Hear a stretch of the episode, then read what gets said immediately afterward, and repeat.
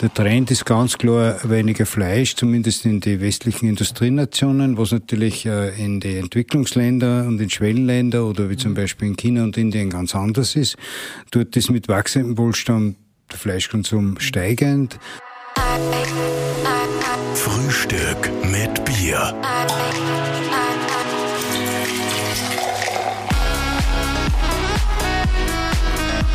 Herzlich willkommen zu einer neuen Ausgabe von Frühstück mit Bier. Und ja, ich bin persönlicher Fan eurer Produkte. Wir sitzen da zwei sehr kreativen und innovativen Unternehmen gegenüber im Firmensitz in Ulrichsberg. Ja, Ulrichsberg, das Zentrum der Welt.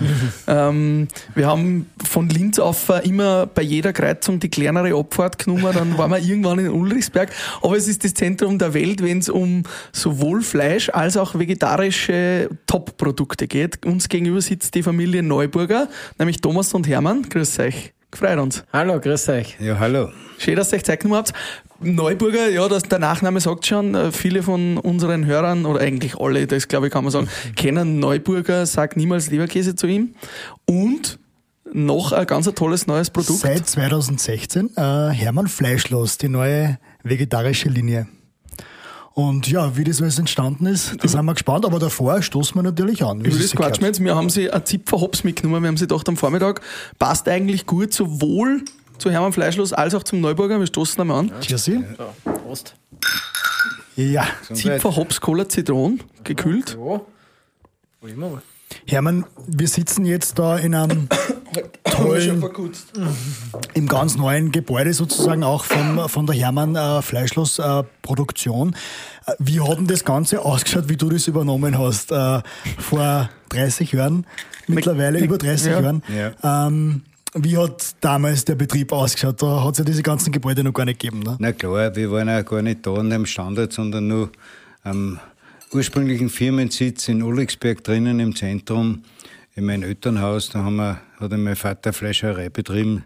Die habe ich dann einmal übernommen und äh, habe dann die Idee gehabt, dass wir vielleicht, wenn der Markt nicht zu uns kommt, zum Markt gängen und aus unseren damals schon beliebtesten Produkten Neuburger eine österreichweite Marke zu machen. Das habe ich dann lo- äh, gestartet und äh, hat eigentlich auch immer guten Widerhall gefunden und so ist uns irgendwann im elterlichen Betrieb zu eng geworden und wir haben im vor Ulrichsberg ein paar Wiesen gekauft und haben da neu gebaut. Und da sitzen wir jetzt auch. Wie kann man sich das vorstellen, dass du damals die Entscheidung getroffen hast, ja, äh, wir, ihr- euch gibt es seit 1919, also wirklich eine lange Familientraduktion, ein, ein Fleischereibetrieb, äh, der in der Region bekannt war. Ähm, wie hast du da die Entscheidung getroffen, wir machen jetzt nur noch das eine Produkt, nur noch diesen Neuburger? Ja, wie du das sagst, wir sind eine alte Fleischer-Dynastie, kann man fast sagen, also seit 1919 und ist immer von einer Generation in die andere weitergegangen und irgendwann war ich an der Reihe, als ältester Sohn bin ich bestimmt worden, du bist der Fleischhacker. Hat mich auch nicht besonders gewehrt, das war halt damals so, ich habe ein Fleischer gelernt, aber ich war mir dann eigentlich nicht so sicher, ob das mein Lebensjob sein kann. Und habe mir halt ein paar Sachen überlegt und eine des Überlegen war eben mit dem Produkt, das mein Vater schon nach dem Zweiten Weltkrieg erfunden hat, mit dem Neuburger zum Markt zu gehen und eine Marke daraus zu machen. Und war der Papa da nicht auch ein bisschen irritiert, weil der hat ja viele andere gute Produkte auch gemacht, äh, viel Wurst und Co. War der nicht ein wenig irritiert, dass du das jetzt alles wegschmeißt und nur noch den Neuburger machst? Nein, der Vater war sehr liberal, was diese Dinge anbelangt hat. Äh, ist auch vielleicht daher gekommen, dass er, er selber ein bisschen eingestülpert ist in den Beruf. Weil eigentlich war es so, dass in der Generation vorher sein Bruder vorgesehen gewesen war als Fleischhauer, der aber sehr jung mit zehn Jahren schon an Blutkrebs gestorben ist. Und so ist mein Vater, der damals schon in einer Lehrerausbildung war, eigentlich äh, abkommandiert worden nach Hause und mehr oder weniger freiwillig dann im Fleischerberuf ergreifen hat müssen. War vielleicht deswegen, dass er nicht so stark verhaftet war. Aber er war sehr offen und hat eigentlich äh, das immer schon mit Wohlwollen gesehen, dass ich also zum Markt gehe, dass ich das Produkt überregional jetzt bekannt machen will. Und er hat auch gesehen, dass es erfolgreich ist und so war er eigentlich äh, gut dabei. Ja. Hast du da dann äh, 1980 hast du da ähm, Thomas schon gehabt? Bist du Thomas kurz Ja, darauf? auch 88er, ja. 88, okay. 88er, ja. Das, Das heißt, du hast der Familie dann trotzdem schon mit dem Betrieb alles gemeinsam geschmissen. Auch. Ja, klar, das war die Aufbauarbeit. Äh, Ich habe auch vier Kinder wie meine Eltern. Äh, Es war halt in den ersten Jahren war es insofern gut, weil wir auch im elterlichen Betrieb, wo wir gewohnt haben, gearbeitet haben. Und so sind die Kinder, wie es klein waren, zu mir halt auch ins Büro gekommen, haben halt am Sofa die Aufgabe gemacht oder sind einmal schlafen worden. Da war das nicht so getrennt, das war ein großer Vorteil in der Zeit. Was ist denn jetzt das Besondere an eurem Neuburger Leberkäse? Darf man ja nicht sagen, das ist ja also der bekannte Werbeslogan. Aber damals war es ja nur der Neuburger Leberkäse. Und äh, was hat den ausgemacht? Warum war der damals schon euer Topseller? Na, du sagst es sehr richtig, Leberkäse darf ich nicht sagen. Besonders da an deinem Standort, das ist ganz gefährlich. ja, ich werde das natürlich oft gefragt und äh, es gibt viele kleine Unterschiede, aber es gibt einen ganz großen Unterschied. Da muss ich kurz erklären, wie man normalerweise Leberkäse macht. Äh, Ich habe das einmal live gesehen, also ich war einmal in einer Schlachterei und Ja. äh, da haben sie quasi alles Gute vom Fleisch runtergeschnitten und alles, was überblieben ist, ist Ja. dann reingehauen worden, gewurscht worden und da ist Leberkäse draus gemacht worden. Also mir ist damals der, der Appetit, ich habe das Gott sei Dank irgendwann wieder verdrängt und habe wieder ein Essen können, aber mir ist das einmal lange Zeit nicht aus dem Kopf gegangen, wie Leberkäse eigentlich gemacht wird. Jetzt weißt du, warum die extra Wurst zur Bülle ist. Ja? Ja, genau. Ja, es muss nicht so sein, Ja. weil ich will es gar nicht so stark abwerten. Es ist so, wenn man Schweindel zlegt, dann äh, gibt es halt Schnitzel und Karree und die Edelteile, die man als Fleisch verkauft. Und dann, das, was überbleibt, wird halt dann fein gekuttert. Ist ja auch gut, wenn man denn alles verwendet Ist vom ja Tier. okay, nicht? Das, das ist ja auch wichtig, dass man nichts wegschmeißt. Aber mein Vater hat ihm damals in seiner Ausbildung noch 1948 in der Fleischerschule in Augsburg schon gelernt, dass man Edelteile für sowas verwenden kann, sprich Schnitzel. Und das hat er auch gemacht und äh, es war eigentlich damals eher Sakrileg und leider seine Kollegen haben gesagt, was, du nimmst das Schnitzelfleisch, kann man Mhm. Schnitzelfleisch verwurschen, das ist ja fast eine Sünde. Ja. Mhm. Aber er ist trotzdem gemacht und das ist eigentlich der Hauptunterschied Also- zum Leberkäse. In jeder Generation sind die Innovationen irgendwie äh, dabei. Also das, du hast das eben dann nur mal vermarktet und für Ja, den genau. ganzen großen österreichischen Markt äh, bekannt gemacht. Wie macht man denn sowas? Wie macht man denn ein regionales Produkt, wo man weiß, das ist gut, österreichweit bekannt? Ja, von denen habe ich auch überhaupt keine Ahnung gehabt. Also die Frage habe ich mir damals auch gestellt, äh, aber ich war so überzeugt, dass das funktionieren muss. Ich bin halt einfach äh, im Nachbar zum Kaufen gegangen am Bauklopf, da habe ich äh, vorgeschlagen, was ich vorhabe und was ich vorstellen kann, dass er das Produkt verkauft in sein Geschäft und ich habe das Glück gehabt, der war sehr wohlwollend meiner Idee gegenüber und hat mir auch sogar väterlich äh, ein bisschen unter die Fittiche genommen. Er hat auch gleich gemerkt, dass ich keine Ahnung habe. Ja, wie man jetzt ein Produkt vermarktet oder wie man mit einem Kaufmann umgeht. Da habe ich sehr viel gelernt, aber ich habe auch gesehen, das Produkt in die Vitrine legen, das ist Zwang, das tut gar nichts. Ich muss es selber einstellen, ich muss das vermarkten. Das war der Beginn der Werbung, der Verkostung. Ich bin selber in die Geschäfte gestanden, bin von einem Ort zum anderen tingelt, habe die Leute das erklärt, habe ihn kosten lassen und hat eigentlich immer gut funktioniert. Also dieses klassische Türklinken putzen und äh, sein Produkt wirklich selber vorstellen, kann man sagen. War alles dabei, vor allem später, wie ich mit Supermärkten in Kontakt gekommen bin. Ich war ja so naiv, ich habe nicht einmal gewusst, dass es einen Einkäufer gibt. Ja. Ich habe sehr schnell gelernt, natürlich. Ich habe schon nicht einmal gewusst, bei welcher Tier das einige soll. Aber ja, wenn man, wenn man überzeugt ist und einen Eifer hat, dann, Aber dann überwindet man die Du Hürden. hast quasi, du hast zuerst gesagt, Koch und Fleisch auch gelernt. Du hast also eigentlich auch wenig wirtschaftliches Know-how gehabt, wie von Marketing, von Verkauf, von Vertrieb. Das hast du eigentlich alles selber gelernt, Ich oder? hab Learning by vorher, vorher habe ich die Handelsschule gemacht, vor der, vor der Okay. Fleischlehre, eine gewisse äh, kaufmännische Basis habe ich gehabt, Okay. aber Marketing, Werbung hat zu der Zeit in dem Sinn gar nicht gegeben. Wie war das, in die Supermärkte reinzukommen? Hast du da recht diesen Preisdruck, der oft diskutiert wird, äh, gespürt? War das schwierig? Das war damals schon sehr schwierig. Wir haben damals äh, äh, äh, im Verkauf ungefähr das Doppelte von dem verlangt, was der normale Leberkäse kostet hat. Also ich habe auch ein ganz starkes Erlebnis gehabt bei einer großen Supermarktkette. Ich will es jetzt nicht nennen, wo ich dem Einkäufer das vorgestellt habe. Ja. Und äh, der war selber Fleischhauer. Äh, es war ein bisschen ein zynischer Typ und ich habe ihm dann das Produkt vorgestellt und habe ihm es zum Kosten gegeben und er hat gekostet gesagt, ja, nicht schlecht, das Gewürz hast du halt vergessen. Und dann sind wir weitergekommen. Er war dann nicht so abgeneigt, aber dann hat er gesagt, na, was verlangst du denn? Nicht? Und habe ihm einen Preis genannt. Dann hat er mir kurz angeschaut und dann hat er mit, äh, mit dem Zeigefinger auf die Tür gezeigt. Ja. Habe ich rausgeschmissen. Aber das ja. Gespräch beendet. Ja, war das Ja, Gespräch Wahnsinn. beendet. Ich bin aber natürlich wieder, hat wieder angeklopft zu lang und haben dann so lang äh, äh, sozusagen gedrängt, bis er mir zugestanden hat, dass ich Wochen mit einem Standel in sein Geschäft drin stehe und nur verkosten tue. Es kostet ihm nichts, ich mache das als gratis und das hat eingeschlagen wirklich wie Bomben. Also du warst so beharrlich, du Ja, bist zu total dem Typen drauf wieder hingegangen ja. und hast gesagt, ich möchte da unbedingt eine. Und das Lustige war, der Einkäufer ist dann die ganze Zeit neben mir gestanden, hat denen erzählt, was er jetzt wieder entdeckt hat. Ja. Wahnsinn. Wir, wir haben ja viele Gespräche mit spannenden Persönlichkeiten und diese Beharrlichkeit, die ist eigentlich immer wieder Thema. Also, dass man einfach diese Extra Mile geht und auch wieder anklopft, obwohl ihn der eigentlich zynischerweise auf die Tür zeigt und dann raushaut. Also da wieder hingehen Wie muss ja. aufgeben? Aufgeben wird der Brief, ja. Ja.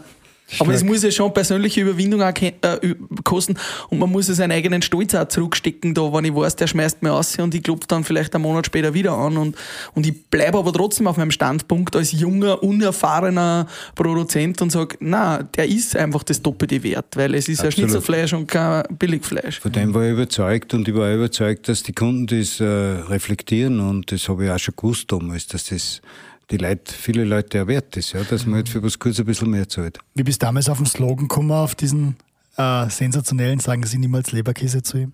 Das ist eigentlich erst viel später gekommen. Ja. Vorher haben wir andere Slogans gehabt. Der erste Slogan war Neuburger, besser als Leberkäse. Sehr lang.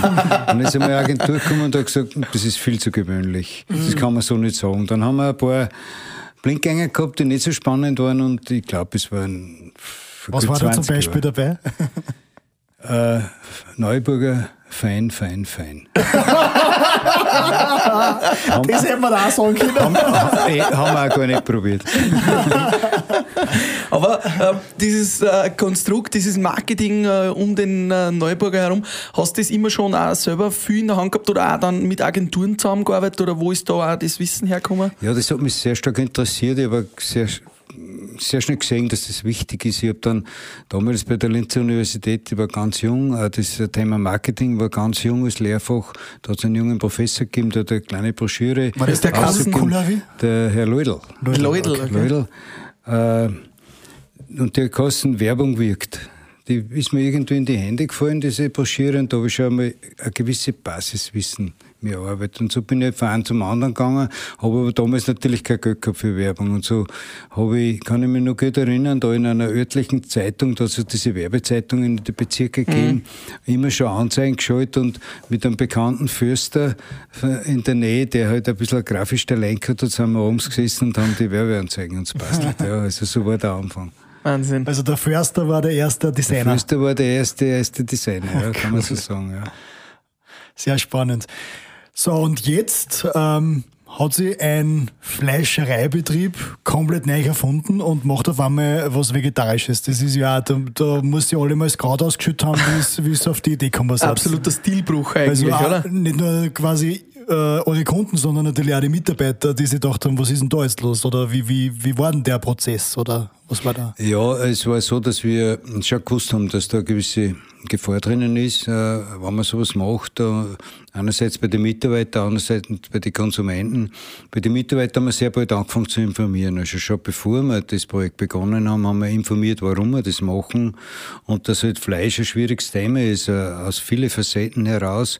Und das Fleisch natürlich auf der anderen Seite auch wahrscheinlich unter Druck kommen wird. Und dass auch fürs Unternehmen gut ist, wenn man visionäre Ideen da so überlegt. War das damals auch immer ein Thema, dass ihr eigentlich nur ein Produkt gehabt habt, dass ihr nur den Neuburger gehabt habt und sonst nichts? Den hat es ja auch nicht einmal in verschiedene Geschmacksrichtungen gegeben. Nur das eine.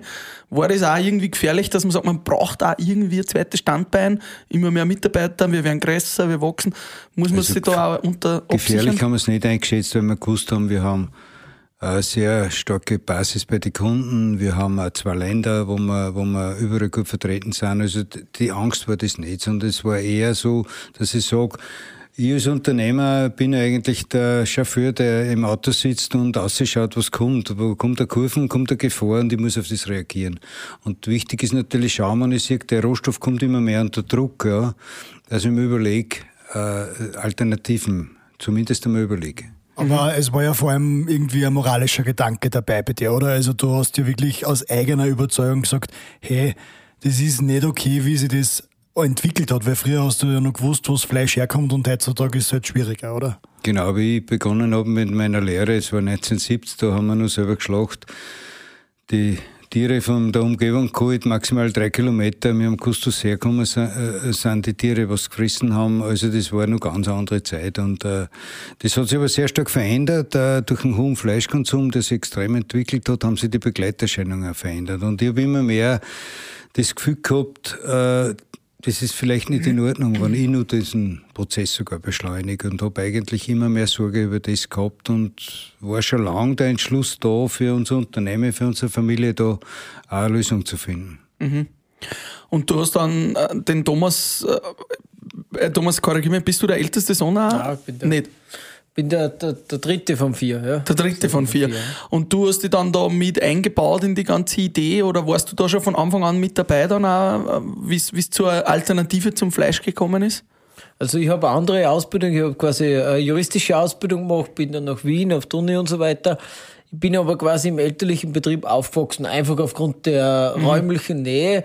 Und das hat mich immer schon interessiert und fasziniert und ich habe dann nie wirklich ganz loslassen können, sozusagen. Ich mhm. war da, habe zwar woanders gearbeitet, aber und dann schon langsam ist in die Richtung gegangen, eben 2010, 11, wo es dann losgegangen ist mit dem Projekt. Mit dem Projekt, was natürlich sehr interessant war für mich weil das war ganz was Neues. Ich habe es damals nicht so einschätzen können. Also bei uns hat der Vater den Sohn sozusagen überzeugt. Ja, da ist es andersrum gelaufen. Ähm, ich habe dann auch noch ein paar Wanderjahre bin ich dann sozusagen äh, zurückgekehrt ins, Unter ins Unternehmen und bin seit 2015 dann gemeinsam äh, mit Vater im, in Unternehmen, weil da ist dann der Zeitpunkt gewesen, wie das Ganze dann richtig konkret geworden ist. Wenn man 2015 gesagt hat, okay, jetzt äh, nach die vielen Reisen, die was du gemacht hast und sehr viel Wissen, Inputs eingeholt, haben wir gesagt, okay, jetzt bringen wir das Ganze auf Schiene. Dann haben wir gesagt, jetzt ist ja quasi der richtige Zeitpunkt, was du einsteigen willst fürs neue Projekt, dann musst du jetzt einsteigen. Und so bin ich seit 2015 dann herinnen. Mhm. Das war ja gar nicht so einfach, auf das, auf das Produkt der Kräuterseitlinge zu kommen, oder? Wie, wie war denn da der Prozess? Also wir haben sehr viele Suchrichtungen sozusagen verfolgt. Das heißt, vor allem aus Asien haben wir viel Input bekommen, weil da hat einfach aufgrund der buddhistischen Religion der Vegetarismus einen ganz anderen Stellenwert, aber dort meist in Form von Seitan oder Soja oder solche Ansätze. Aber Seitan ist was für, für alle, die das nicht kennen? Erklär es mal. Seitan ist der Weizengluten. Kann man sich vorstellen, wie ein Brot quasi in die Richtung geht mhm. es. Das heißt, wenn man Weizenmehl auswascht, die Stärke wegwascht, dann bleibt der Weizenkleber, der Weizengluten über und das wird dann eine sehr gummig zähige Masse, die was aber sehr gut bindet und auf der Basis kannst du dann Produkte herstellen. In Asien machen zum Beispiel da vegetarische Duck, Chicken und sowas draus. Mhm. Und wir haben in Ulrichsberg auch drauf geforscht. Das war eine große Richtung. Nur der Weizen hat halt immer einen gewissen Eigengeschmack. So eine grüne, grasige Note, die hat uns einfach alle nicht so gut gefallen. Und der Weizen hat jetzt ein Für und Wider äh, Zöliakie, Unverträglichkeiten und da ah, bin da, ich ein, bin da ein Spezialist, ja. Ein Vertreter, ja. Und da haben wir auch erkannt, wie wichtig dass das Thema weizenfrei und glutenfrei ist bei unseren Produkten und dann haben wir natürlich am Weizen unsere Zukunft nicht gesehen und haben das ganze Thema Weizen 2015 entwicklungsmäßig in die Schublade gelegt. Aber hätte man da nicht schon, wir haben das vorher, ihr habt uns ein bisschen eine Präsentation mhm. über das Unternehmen gegeben, ihr, Soja, Pilze genau. und Seitan, hätte man nicht alle drei verwirklichen können? Hätte man ja. nicht das Unternehmen sagen können, ich versuche alle drei Wege zu, zu bestreiten? Äh, ja, theoretisch schon, nur Schuster bleibt bei deinen Leisten. Unser Zugang ist, wir machen eins und das machen wir gescheit. Ich kann mhm. nicht drei Sachen gescheit machen. Und mhm. wir haben mit dem einen, mit dem und mit der Pilzsucht sind eigentlich eh schon zwei Sachen, die was wir machen, sind wir mehr wie ausgelastet und darum ist Fokussierung ist wirklich unser Zugang. Aber ihr habt ja da wirklich fünf Jahre lang geforscht, also ihr habt probiert, funktioniert das mit Weizen, funktioniert das mit dem Soja. Das Soja wäre gut gewesen, aber war dann zu teuer, glaube ich, in der Produktion, genau. oder? Also Soja muss man auch differenzieren, nicht wie man es jetzt kennt als das klassische Sojagranulat, das was quasi aus einem Eiweißpulver mit Wasser hergestellt wird in einen Extruder. Das ist ein hochtechnologischer Prozess, wo ich massiv nachhelfen muss und mit sehr hohen künstlichen Eiweißgehalten arbeite. Wir haben Soja gewonnen, das kann man sich vorstellen. Wenn man Sojamilch macht und die dann in der Warmhaltebecken gibt, dann entsteht dort der Haut. Ähnlich wie die Haut bei der Kuhmilch. Mhm. Nur der Unterschied beim Soja ist, dass das Protein wasserlöslich ist, aufschwimmt und ich diese Haut abschöpfen kann und trocknen kann. Das wird so fest wie ein Blatt Papier und das kann ich dann super weiterverarbeiten. Zum Beispiel Chicken Nuggets haben wir draus gemacht. Hat eben super, wie es angesprochen eigentlich super funktioniert. Wir sind ja der Betriebswirt in Unternehmen und wenn der Mitarbeiter den ganzen Tag rumgeht und da kommen nur 20 Kilo Rohstoff raus, Mhm. dann waren wir einfach da irgendwo bei einem Herstellungspreis, das kriegst du am Markt nicht mehr. Das ist nicht mehr realisierbar und so haben wir es aus betriebswirtschaftlichen Gründen so in die Mhm. Ich glaube, der Hermann hat gesagt, irgendwie 22 Euro oder so. Ja, und, und dann schlagt der Handelsschlag nur mal das drauf, dann irgendwo 40, 50 Euro für ein Kilo Nuggets, da hast du keine Chance mehr. Das geht ja nicht ganz aus. Nein, Ja. das ist Und dann sind es die Kräut- Kräuterseitlinge Ja. geworden. Also Pilze waren immer in der Entwicklung da, weil Pilze einfach ein sehr umami-reicher Grundstoff sind. Das heißt, einen sehr guten Geschmack haben und einen sehr guten Biss. Und einer eignet sich sehr gut, eben der Kräuterseitling, weil der ein festfaseriges Fleisch hat und ein sehr volles Aroma und eben nicht typisch nach Pilz schmeckt. Weil das ist ein, ein Geschmack, der was ein bisschen differenziert. Manche mengen sehr gern, aber der Kräuterseitling hat eher so eine nussig-zitronige Note. Das ist dadurch der ideale Grundstoff für unsere Produkte. Und ich denke, so der Biss ist ja ganz wichtig. Also ich bin jetzt da seit zwei Jahren so ein bisschen auf die vegane Ernährung aufmerksam geworden und mir ist eigentlich das, was man, einzige, was mir abgeht, ist eigentlich Der die, Biss. das Knackige, das, das, der Biss, genau. Ja, das kriegst du heute mit dem Schnitzel, ja. Das hast du heute wieder. Ja. Ja, Muss, muss man deswegen auch die Produkte, die es ihr macht, irgendwie in Verbindung bringen mit Fleischprodukten? Also ihr habt da Schnitzel, eine Wurst etc. Muss man das, hätte man nicht einfach quasi ein komplett eigenes Produkt machen können, was überhaupt nichts mit diesen verwurzelten Fleischprodukten zu tun hat? Ja, das werden wir oft gefragt. Äh, Ich stelle mir dann die Gegenfrage, wie soll es denn ausschauen? Ja. also es macht schon einen Sinn, wie es ausschaut. Das macht einen Sinn. Es ist, äh, man muss sich nur vorstellen, man geht in den Supermarkt rein, sieht eine Packung mit einem Lebensmittel, das ist ein Würfel. Wie geht's dir da? Schwierig, ja. Das heißt also de facto, wir dann eine Hürde, diese vielen Hürden, äh, dass man einmal was anderes probiert und einmal ein Produkt ohne Fleisch probiert, dann man eine Hürde weg. Das ist das gewohnte Form behalten. Äh, das heißt, ich weiß ungefähr, wie das schmecken kann. Ich weiß, wie man es zubereitet. Ich suggeriere Wie ja ich irgendwie um was. damit. Ja. Also das ist äh, schon eine wichtige Sache und äh, war aber eine lange Diskussion, aber ich glaube, das war trotzdem die richtige Entscheidung. Jetzt darf man nur, äh, unser Zugang ist ja, wir wollen ja Fleischesser dazu bewegen, dass er mal zu einer Alternative greift. Und dadurch sollen die Hürden so klein wie möglich sein. Eben wie du gesagt hast, wenn dann da ein Würfel im Regal liegt, äh, da wird es einfach dann ganz schwierig. Aber wie bei, bei einer Käsebratwurst oder beim Rostbratwürstel ist ganz klar, was ich mache damit. Ob ich das drauflege oder das drauflege am Griller, das ist auch ein wichtiger Aspekt. Ähm, Hermann, ich möchte noch mal ganz kurz äh, den Prozessen ein bisschen vorgreifen. Dem ganzen äh, Prozess vorgelagert waren ja deine Reisen. Äh, du bist da nach Asien gefahren und geflogen und hast dort auf die Suche gemacht nach dem Ganzen. Wie bist du überhaupt auf das gekommen, dass ich nach Asien gehe und dort nach, nach so Alternativprodukte suche? Wie war denn der Prozess? Ja, wie ich mich damals vor ungefähr zehn Jahren entschieden habe, im vegetarischen Nahrungsmittel zu erzeugen, äh, bin ich halt einmal ins Internet gegangen. Habe geschaut, was finde ich da noch und ein bisschen rundum äh, versucht, Wissen zu, zu bekommen. Äh, ich habe sehr schnell gesehen, in Europa gibt es einfach kein Wissen. Oder damals hat es kein Wissen gegeben, das war so um 2010, 2011. Ich bin aber bei den Recherchen immer wieder auf Asien gestoßen. Asien hat eine jahrtausendalte Kultur des Vegetarismus. Da gibt es schon seit tausend Jahren Tempelküchen. Die buddhistischen Tempelküchen haben vor tausend Jahren schon Fleischersatzprodukte gemacht, haben zum Beispiel aus Seitan halbe Händel geformt äh, und, und so weiter. Also da habe ich im gehofft, dass ich dort was finde. Habe ich gedacht, machst du auf die Suchen und fährst hin. Vielleicht kannst du es entdecken und habe viele Reisen gemacht. Ich war in Taiwan, in China, in Japan viele Wochen unterwegs und habe halt sozusagen das Stecknall im Heuhaufen gesucht. Wir waren dort die x äh, vegetarische Restaurants essen auf Märkten bei Erzeugern und haben halt die ganzen Inputs uns mitgenommen, dass wir auf die Rei- Rohstoffgruppen dann bei uns ein Forschungsprojekt begonnen haben, 2012 äh, auf die, auf, auf die äh, Rohstoffgruppen Seitan, äh, Pilze und Tofuhaut. Aber dass du da das Wissen auch kriegst, das Ja. ist ja gar nicht so einfach. Also da der- gibt's ja die Meister dort. Die ja. Asiaten sind ja bekannt, dass sie von uns sehr viel kopieren, aber lassen sie die Asiaten da auch in die Karten schauen, kann man da einfach rumfahren und sagen, gib mir bitte dein Wissen. Das Wichtigste ist, dass man geduldig ist, dass man natürlich die Kultur lernt, dass man die Umgangsformen lernt, die dort notwendig sind, dass man sich sehr geduldig äh, viel Zeit investiert. Ja. Und äh, dann hat man hin und wieder das Glück, dass sie wer so weit öffnet, dass man Wissen mitnehmen kann. Aber es ist sehr mühsam und, und, und, und, und, und langwierig. Und du hast ja parallel in Österreich auch einen riesen Betrieb gehabt mit damals schon vielen Mitarbeitern, der ist weitergelaufen. Wer hat das da geschupft dann in Österreich, während du unterwegs warst da? Ich habe äh, schon einige Jahre zuvor, wenn ich mich zu dem entschlossen habe, in die Richtung zu gehen, an unseren Prokurist Franz Röhringer gefragt, ob er sich vorstellen kann, dass er die Geschäfte von Neuburger führt. Habe ihm damals das erste Mal eingeweiht in das, was ich vorhabe. Und er hat gesagt, ja, kann er sich vorstellen. Und dann haben wir auf der Basis nur zwei, drei Jahre gemeinsam gearbeitet und seit ungefähr 2005 führt unser Prokurist eigentlich Neuburger. Mhm.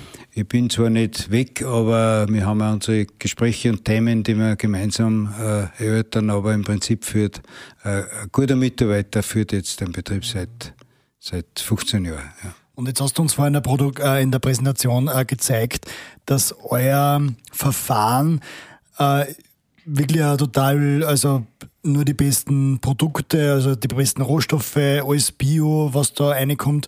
Und es gibt ja auch andere Verfahren, die das abkürzen und billiger machen, aber ihr habt sich trotzdem für das teure entschieden. Ne? Das war.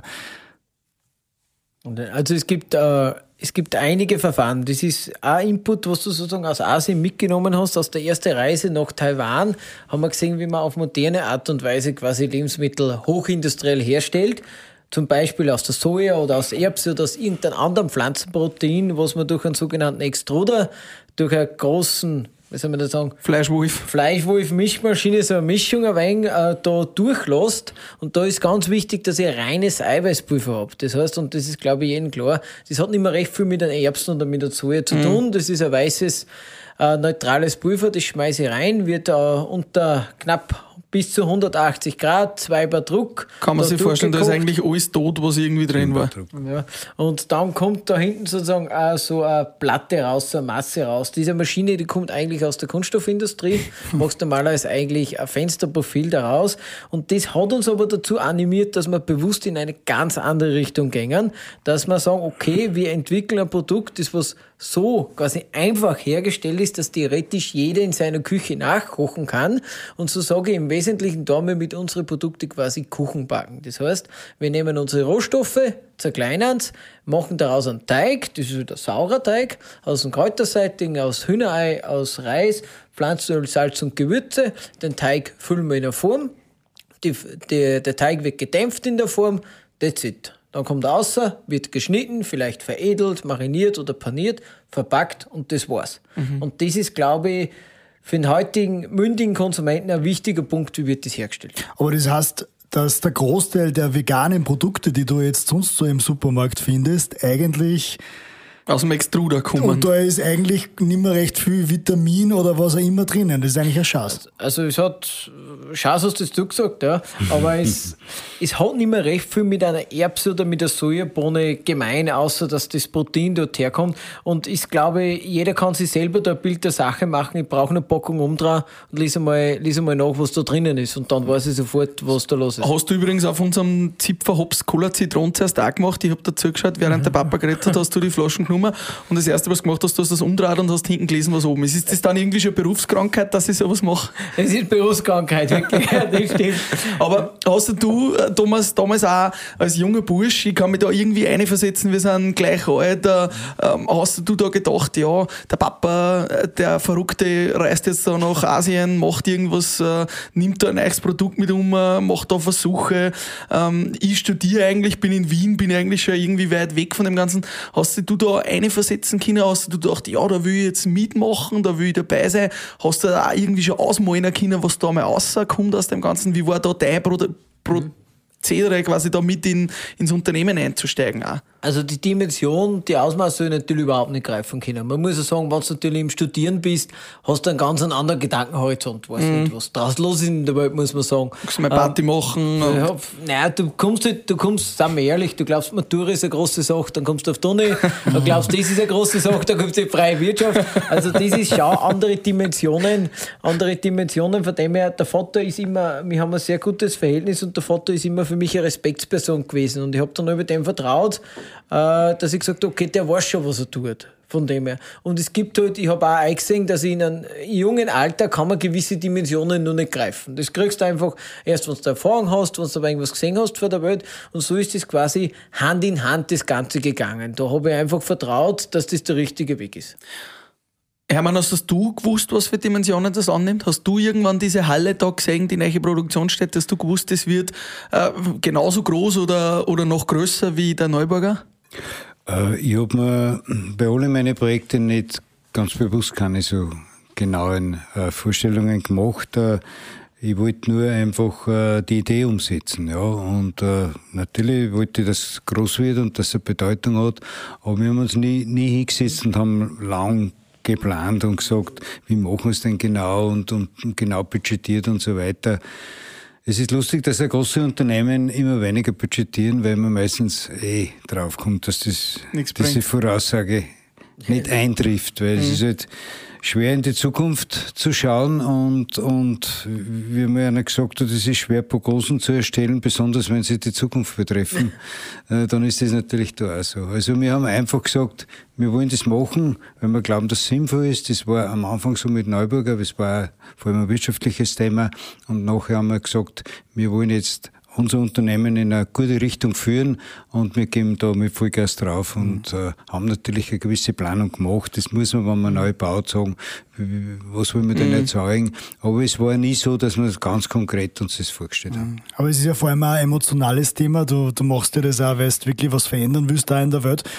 Ähm, in was für Richtung geht denn das? Äh, warum schaffen wir denn eigentlich nicht schon längst äh, diese ewig langen Leben Tiertransporte ab. Äh, was sollten eigentlich Gesellschaft, Politik und vielleicht auch die Supermärkte jetzt einmal dringend ändern eigentlich an der Situation? Ja, ich glaube, äh, Haupt, äh, das Haupthemmnis ist einfach die Gewohnheit, die wir alle haben. Und äh, das liegt da ganz natürlich im Menschen drinnen, dass er halt äh, die Veränderungen nicht unbedingt liebt. Weil Veränderung ist immer Risiko, das klingt jetzt unsinnig, aber es ist im Prinzip. Mhm. Also ich mache das, was ich immer mache, das hat sich bewährt, das ist eine Erfahrung, das mache ich, ja. Und so ist auch beim, bei der Ernährung, ja. Und äh, man weiß ja auch, wenn man die Ernährung umstellt und das längere Zeit macht, dass man einen Geschmack umstellt, mhm. dass sich auch die Bedürfnisse verändern. Aber momentan nicht. Momentan ist es anders. Es ist neu, es ist ungewiss, es ist unbequem. Und deswegen ist es so schwer, was zu verändern. Es gibt natürlich auf der anderen Seite auch viele äh, wirtschaftliche Faktoren, die äh, hemmend wirken. Mhm. Es will natürlich ja zum Beispiel natürlich die Landwirtschaft nicht, dass sie sehr viel sehr schnell verändert, weil die haben auch Produktionsmethoden und Erfahrungen, mit denen sie erfolgreich sind.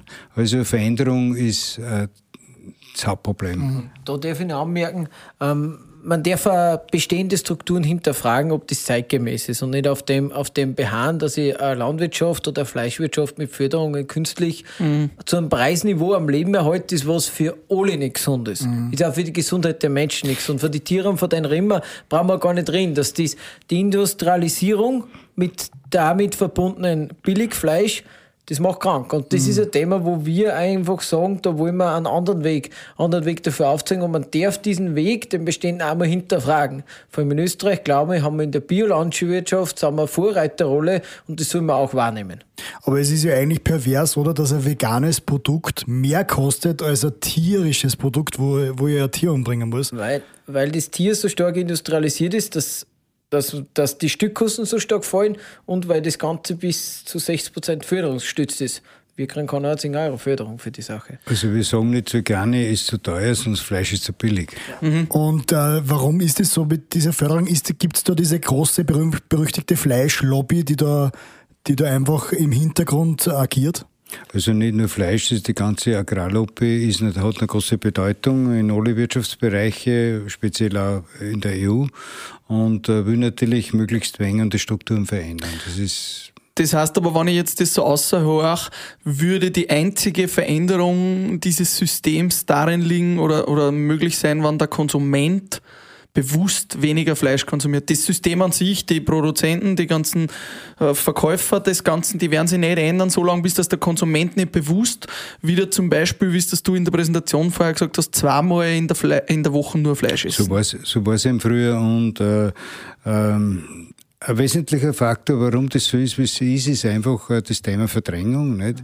Wir Menschen haben die Eigenschaft, dass wir Dinge verdrängen. Das ist ja wichtig für uns, wenn man alles, was uns jemals passiert ist oder alles, was Schlechtes auf der Welt gab, ständig präsent wird, man verrückt. Ja. Man verdrängt aber auch Dinge, die man vielleicht besser nicht verdrängen sollte. Und da gehört eben äh, der Fleischkonsum dazu, weil man den Fleischkonsum nicht ganzheitlich sieht, sondern nur das Schnitzel, das nachher gut schmeckt und da einfach zuzubereiten ist und nicht viel Geld kostet. Aber man denkt nie drüber nach, was ist denn da vorher passiert. Mhm. Wie hat das Tier gelebt? Was hat das gefressen? Wo kommen die Futtermittel her? Was entsteht da für Umweltbelastung? Das fragt man sich nicht, ehrlich nicht. Mhm. Man könnte sich ja das fragen. Man könnte auf YouTube gehen und das Thema Schlachtung eingeben zum Beispiel. Mhm. Kriegt man wunderbare Bilder. Also wenn man sehen will, kann man sehen. Also das ist einfach ein Thema Verdrängung, was auch es so schwer macht, dass sich da was tut. Du, Aber siehst du den Trend, dass das mehr ja, passiert jetzt? Der Trend ist ganz klar weniger Fleisch, zumindest in die westlichen Industrienationen, was natürlich äh, in die Entwicklungsländer und in Schwellenländer oder wie zum Beispiel in China und Indien ganz anders ist. Dort ist mit wachsendem Wohlstand der Fleischkonsum steigend und wenn diese großen Länder mehr Fleisch essen, dann ist auch klar, dass der weltweite Fleischkonsum, trotzdem er bei uns sinken wird, insgesamt sehr stark steigen wird. Niemand weiß, wo das Futtermittel herkommen will, so niemand weiß, wo die Tiere aufgeholen, äh, aufgewachsen sollen. China ist inzwischen der größte Schweinefleischproduzent der Welt. Äh, man kann sich vorstellen, wie das dort zugeht. Das heißt, äh, du hast in deiner Karriere äh, immer wieder sehr viel in die Zukunft geschaut, ähm, hast quasi immer weise Entscheidungen getroffen im, im, Blick auf die Zukunft. Das heißt, du sagst, es wird der Fleischkonsum die nächsten 30, 40, 50 Jahre steigen und es wird nur der Konsument das Ganze ändern können, oder? Ja, es ist natürlich so, dass äh, schon die Politik auch da sehr stark gefragt wäre. Aber die Politik tut halt hauptsächlich auf Wählerumfragen schauen. Mhm. Äh, die Politik müsste die Rahmenbedingungen schaffen. Aber wäre Poli es nicht eine populäre Maßnahme, zum Beispiel Lebendtiertransporte über Ländergrenzen hinaus zu verbieten? Das wäre äh, vielleicht schon äh, äh, äh, eine populäre Schlagzeile, aber das, was sich dahinter verbirgt, mhm. ja, dass natürlich viele wirtschaftliche Interessen dann mhm. auch damit äh, weggestrichen würden, das wäre nicht populär. Und äh, die Politiker haben offensichtlich auch von, äh, aus dieser Ecke äh, eine gewisse, einen gewissen Antrieb. Aber Politiker wären für mich ganz vorne einmal die, die die Rahmenbedingungen schaffen. Das die müssen sagen, das Tier darf nur so und so gehalten werden. Mhm. Das kann man ganz leicht machen. Mhm. Ja. Äh, das darf das fressen, mit den Futtermitteln darf man so, so umgehen. Man kann das alles regeln. Ja. Aber man könnte auch ganz einfach einmal die ganzen Förderungen äh, auf, auf, Fleisch und auch Milchprodukte ein bisschen äh, reduzieren.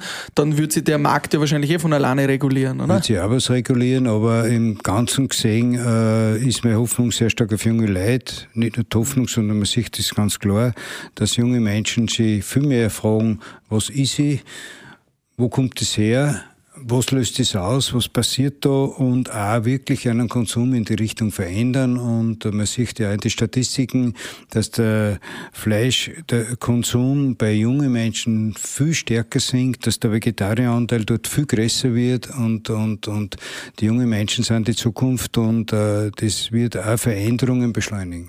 Denkst du, dass man dann irgendwann einmal so weit kommt, dass man überhaupt kein Fleisch mehr isst als Gesellschaft? Wird das die Ultima Ratio sein oder wird es immer also so? ich glaube nicht, dass es realistisch wäre. Ich glaube auch nicht, dass es unbedingt notwendig wäre. Weil wenn ich sage, ich esse, wie es früher mal war, am Land, zweimal in der Woche Fleisch oder ist nur das Sonntagsschnitzel, dann waren alle Probleme weg. Dann können die Tiere gut leben, äh, dann können die Futtermittel äh, gut gemacht werden, dann war der ganze Kreislauf gesund. Also das dann können Bauern gescheit zahlt werden, dann der Vorarbeiter und so weiter. Dann hast du einfach eine gesunde Kette, weil du kannst, wenn du jetzt weniger davon konsumierst, kannst du einen höheren Preis haben. Mhm. Weil es geht natürlich ums Geld auch von den Leuten. Das ist immer das sozusagen, wo halt Menge und Preis dann immer einhergeht. Wir mhm. haben das vorher schon gehört und einmal kurz darüber geredet, dass ihr jetzt mit der Linie Hermann Fleischlos immer mehr auf die junge Zielgruppe setzt, mhm. dass das so ein bisschen die Zukunft wird. Die, ist das ein bisschen so die Greta Thunberg-Generation, auf die ihr da jetzt auch anspricht? Und wie siehst du das auch?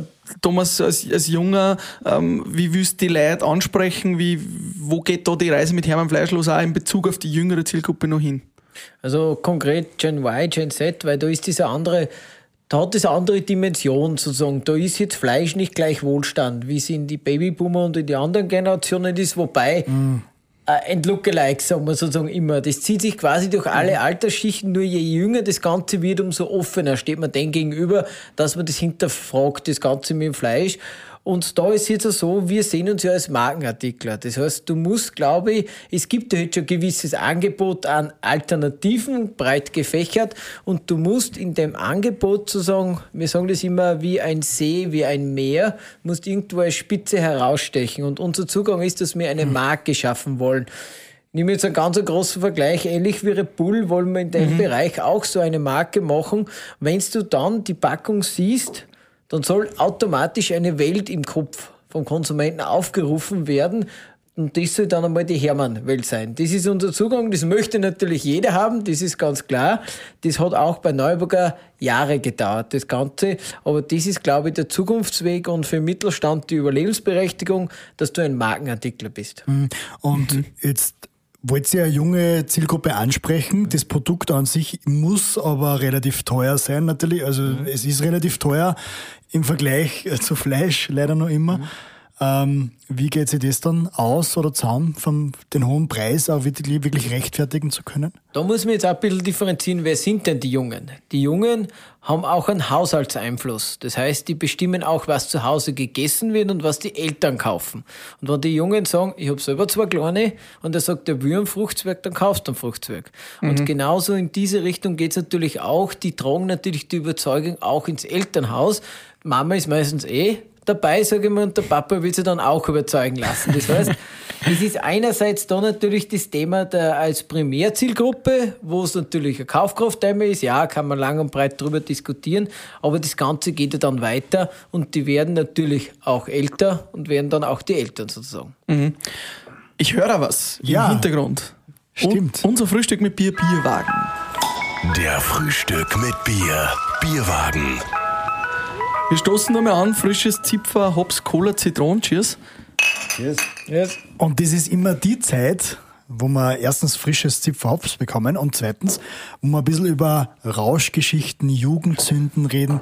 Vielleicht einmal irgendeine eine lustige äh, Geschichte, die euch beiden einmal äh, passiert ist, die euch verbindet als Vater und Sohn. Gibt es da was, was euch einmal vielleicht auch im Unternehmen irgendwo mal bei einer Weihnachtsfeier oder ist einmal irgendwo was passiert, was für alle anderen lustig war, für euch nicht so? Ich glaube, das weiß ich nicht mehr. Ja. Ein Unternehmen ist uns noch nichts passiert. Da haben wir uns über, zurückgehalten. Das haben Haltung. Bei, bei den Weihnachtsfeiern müssen wir schauen, muss man schauen, dass man halbwegs die, die Kontenance bewahrt. Und ich sage immer, der Chef muss bald noch heimgehen, damit es lustig werden kann. und, und Hermann, auf deinen Reisen in, in Asien oder so, du, du ja, muss man da einmal was trinken mit den Japanern? Genau. Die vertragen nichts, oder? Ja.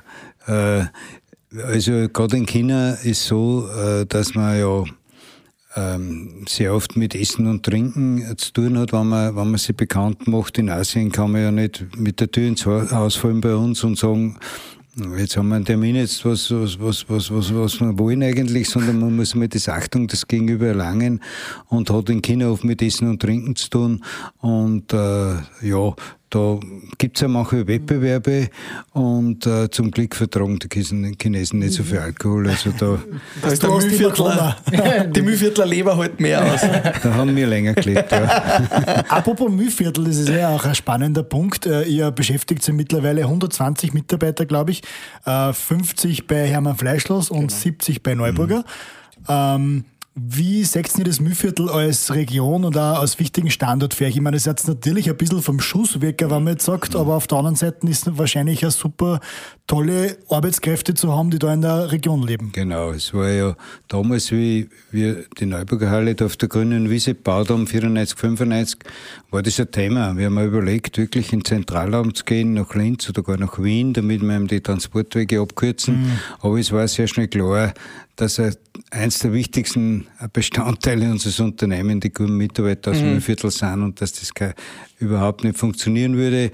Und so war es auch eine leichte Entscheidung, dass wir da bleiben. Wir haben im Mühlviertel wirklich gute Mitarbeiter. Wir sind als ganze Region bekannt und in Linz, wenn eine Firma Mitarbeiter sucht und die Bewerbungen durchschaut und der Mühlviertler dabei ist, dann wird er ganz vorne mal hingelegt. Aber das haben ja schon andere Firmen inzwischen entdeckt und das haben schon sehr viele Firmen äh, investiert im Muss man sagen, muss die Innviertler sind auch nicht schlecht. Ich muss da einmal kurz aufzeigen. Ja.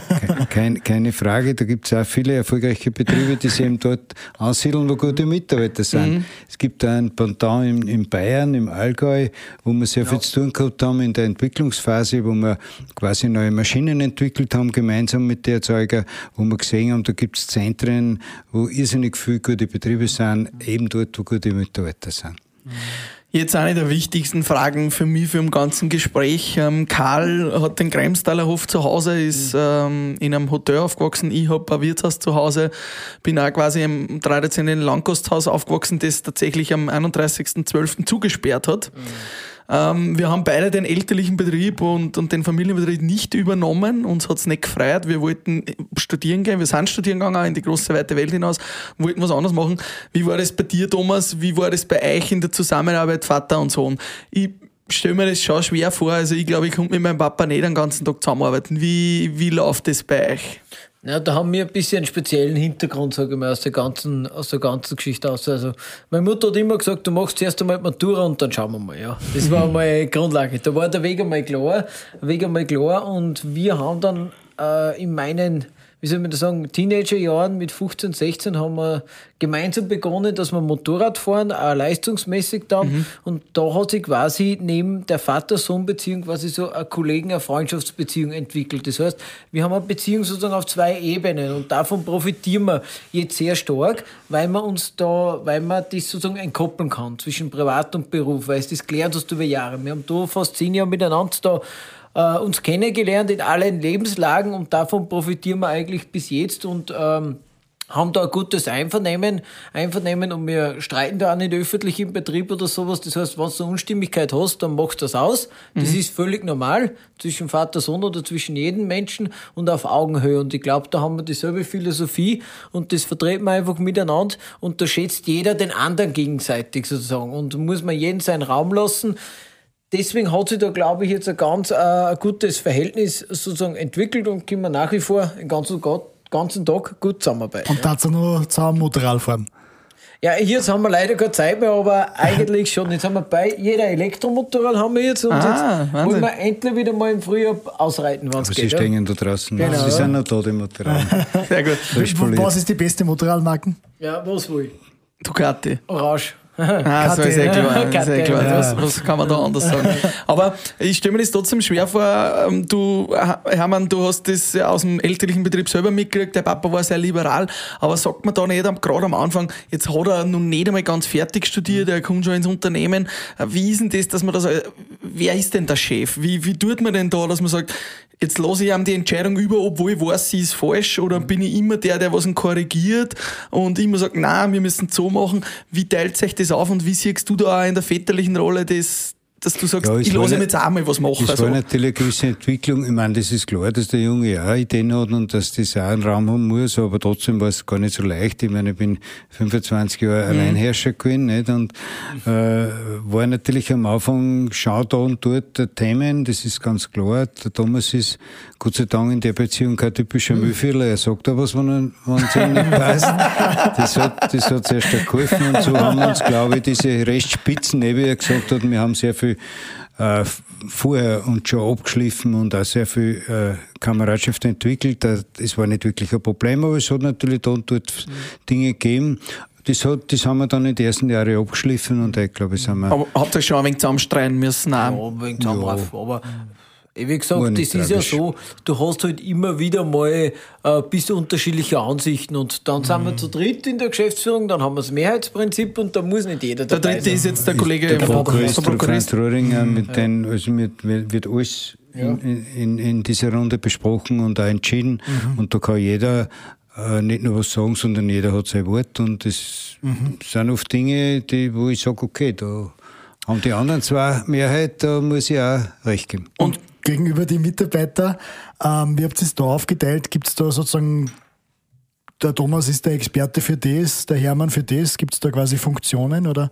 Und da seid beide Herr Chef? Es hat sich, es hat sich de facto, naja, du bist nur der Chef, zu dir sagen sie nur der Chef und zu mir sagen sie Thomas, aber das ist halt einfach so ausgewachsen, weil mich Mitarbeiter teilweise aus den Kinderschuhen Mhm. kennen, wenn die was 25, Klar. 30 Jahre da sind. Es hat sich bei uns äh, inhaltlich einfach so entwickelt, dass das Projekt so groß war, dass ich du halt stark im Verarbeitung, Produktentwicklungsbereich und ich habe mich sozusagen um Pilze angenommen und so stellt sich manche Dinge gar nicht so die Frage, weil das ist einfach kompetenzgeleitet. Du bist der sozusagen. Pilzexperte. Ist- Pilz auf der Pilzseite liegt bei mir, darf ich, darf ich behaupten, aber wir ergänzen uns ja sozusagen. Du machst wieder mal einen Input, ich mache wieder mal einen Input in der anderen Seite und äh, für die Mitarbeiter glaube ich, sehen sie uns beide als Chef. Mhm. Das ist jetzt, es ist schon ein Unterschied quasi.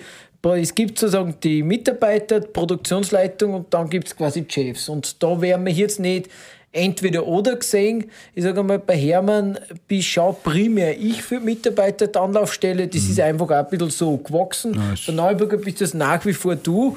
Und das ist ein wenig so, wo ich sage, äh, da ziehen wir auch manchmal nicht so strikte Grenzen. Mitarbeiter wi- müssen wissen, wer der Chef ist, so wenn es gängen.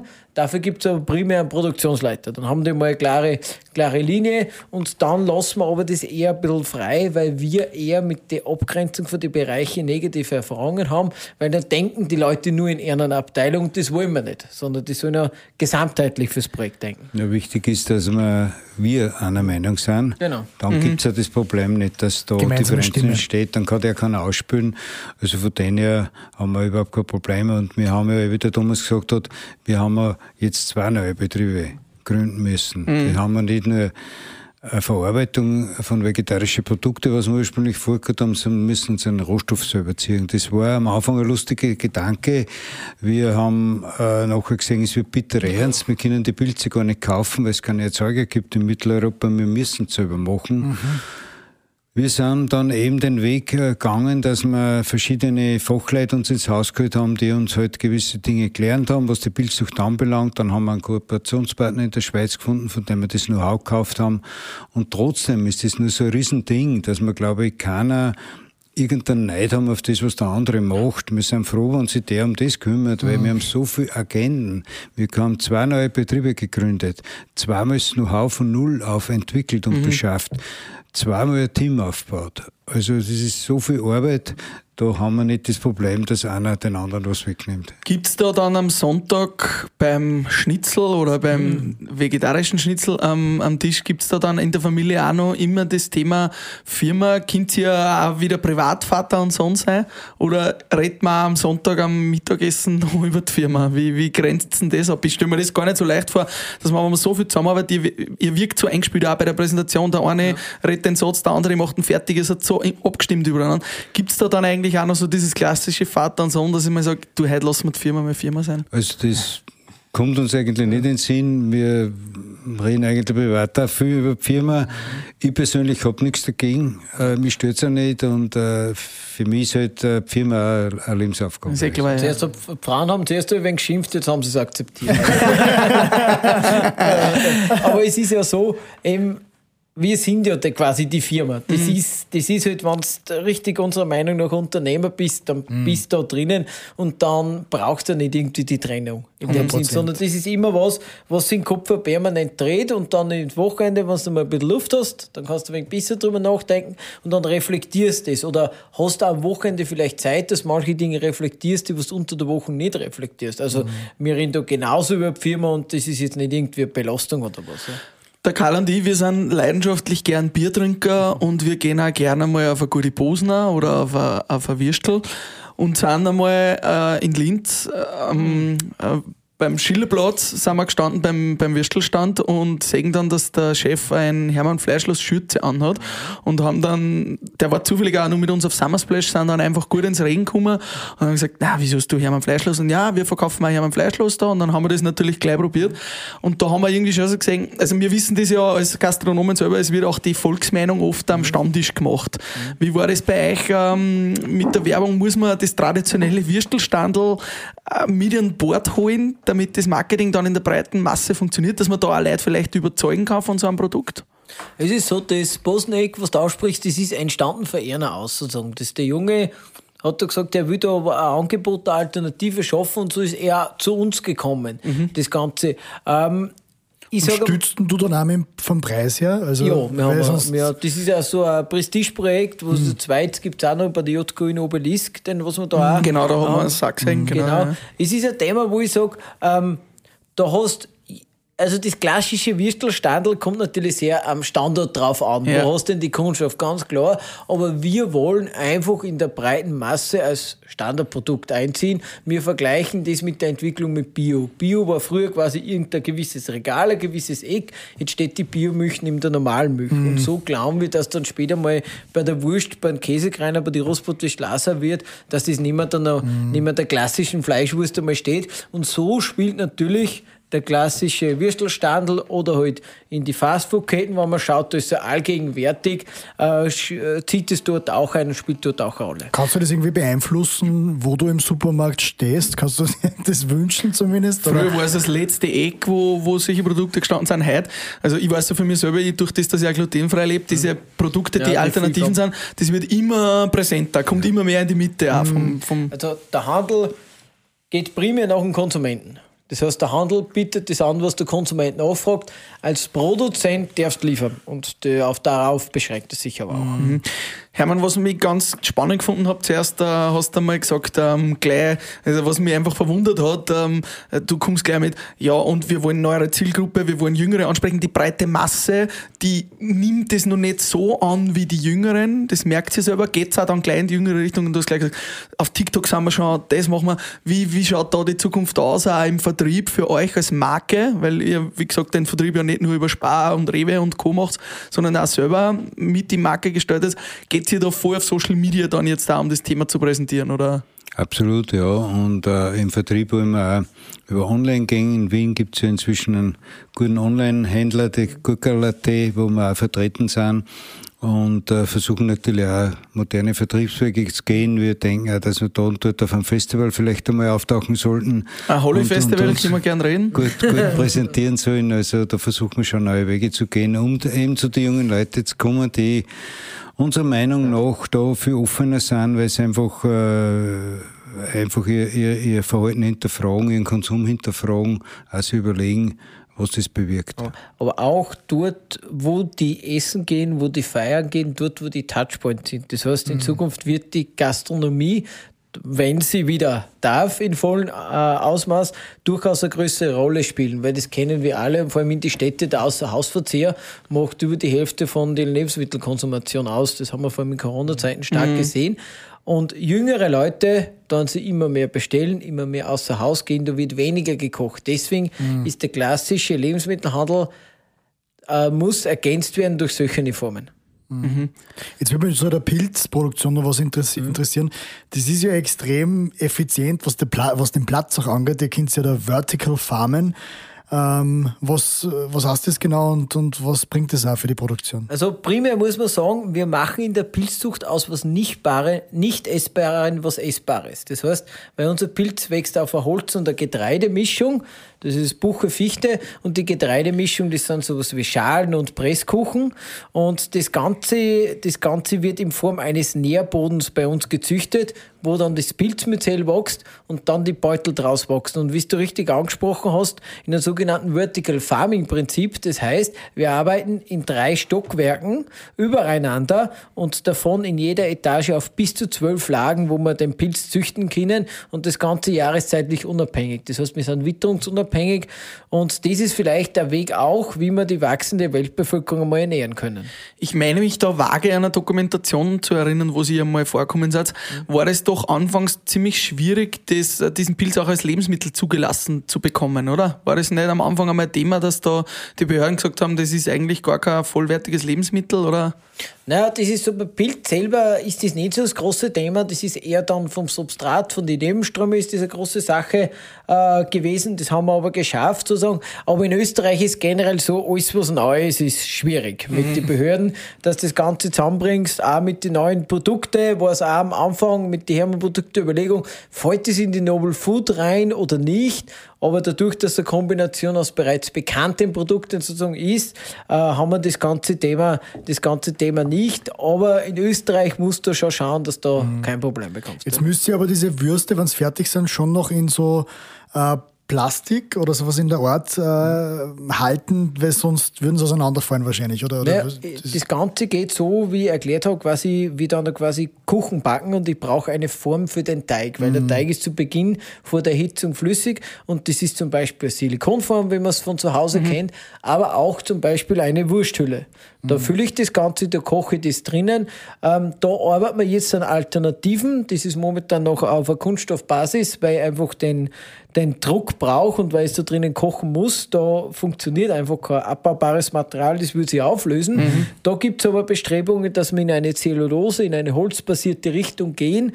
Lenzing ja auch gar nicht allzu weit weg, da kann man ja, wahrscheinlich mit der Das reden. ist wieder was anderes, da geht es wieder ums Quant dann. Ja. Ja, es, es, gibt ja Kollagenhüllen, wo genau. man das füllen mhm. könnte, aber genau. das sind sind so viele Zusatzstoffe drinnen, ja. mhm. dass wir es deswegen nicht einsetzen wollen. Mhm. Aber man sieht, ihr forscht trotzdem ja. dran.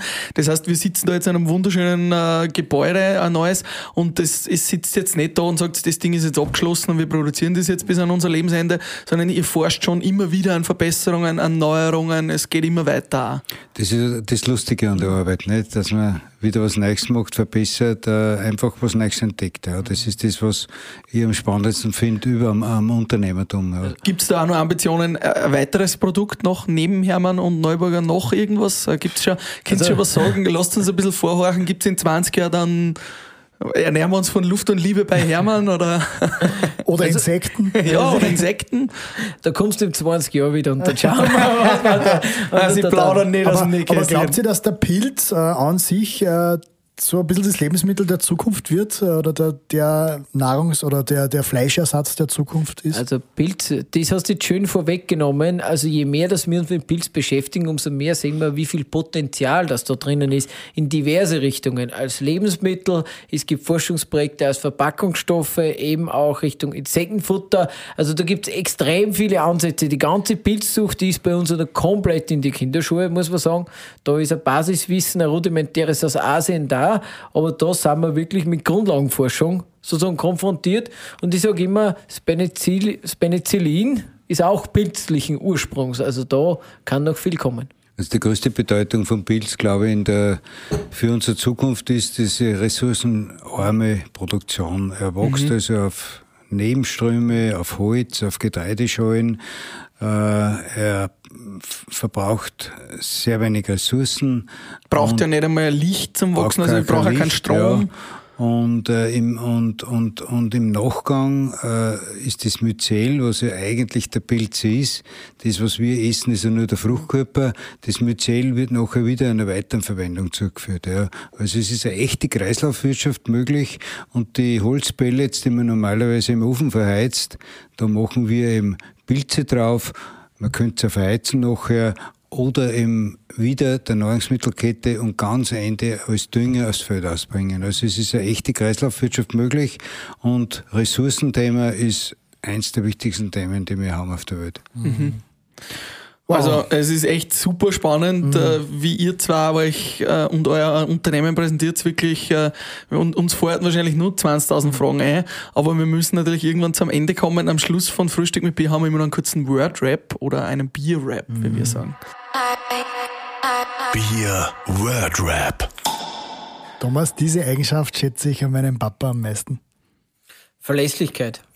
Und umgekehrt, Hermann? Flexibilität. Mhm. Das würde ich jetzt äh, unseren Zuhörern mitgeben, das zu tun, um genau diese Entwicklung äh, hin zu nicht so, also weg von Massentierhaltung, weg von diesen ganzen schlechten Entwicklungen. Was kann jeder tun dafür? Ein bisschen was hinterfragen. Mhm. Wie, äh, Hermann, wie oft esse, isst du Fleisch in, in der Woche? Zweimal. Zweimal? Und das sagen wir bei Neuburger, gibt es einen Werbeslogan, der heißt zweimal die Woche ist genug. Mhm. Bei dir auch, Thomas, zweimal Dito, die Woche? Dito, ja. Mhm. Und äh, wann war das letzte Leberkassemmel oder Kasleberkassemmel? Habt ihr sowas überhaupt also Die letzte Leberkassemmel ist, glaube ich, schon zwei Jahrzehnte aus oder was. mhm. Nein, also bei uns gibt es ja am Donnerstag warm in Neuburger und ab und zu leihen wir uns ein bisschen was aus. Ja. Super. Ja, es ist Ah, echt spannend. zum Am Schluss noch? gibt's natürlich noch unsere beliebte Frage, tot oder lebendig, mit wem hättet ihr beide gerne mal ein Frühstück mit Bier, jeder einzeln? Also, wenn, wer ist so ein Idol, wo du sagst, mit dem würde ich gerne mal auf ein Frühstück mit Bier gehen? Ne, der Steve Jobs lebt nicht mehr. Aber, das Mhm. Aber du hast eh eine Ähnlichkeit ein mit großes ihm. Vorbild, ja. Du, du sitzt im schwarzen Hemd da, hast ein bisschen diesen Bart da. Man muss sagen, eine gewisse Ähnlichkeit mit dem Steve Jobs äh, stimmt. Was hast. würdest du sagen, sind, also was inspiriert dich am Steve Jobs am meisten? Was sind, Äh, seine visionäre Einstellung und äh, eine seiner Aussagen, die ich am wichtigsten finde, die auf mich zutrifft, stay hungry, stay foolish. Cool. Thomas, wenn hast du noch, was du sagst, den muss ich mir auf ein Bier Da einladen. muss ich fast den Elon Musk nehmen. Aber das Visionäre halt, ich sage mal, das ist ja das, was, was uns, glaube ich, anspornt, dass wir mal ein bisschen über den Tellerrand hinausschauen. Das heißt, in Elon Musks Rakete gibt's ähm, für die Astronauten mal Hermann Fleischloskost zum Essen. also von unserer Seite aus ja. Ja, und wir wollen eigentlich der Tesla der Lebensmittelproduktion werden. Hm, cool. Wahnsinn. Ja, mit diesen schönen Worten sagen wir Danke an die Familie Neuburger. Thomas, Hermann, vielen Dank. Und Ja, an alle euch. Zuhörerinnen Dankeschön, und Zuhörer, ja. kauft einfach einmal das nächste Mal kein Fleisch, sondern ein Hermann Fleischlos. Danke euch und jetzt überraschen wir euch nur mit einem Hermann Schnitzel. Mahlzeit. Mahlzeit. Mahlzeit. Frühstück mit Bier.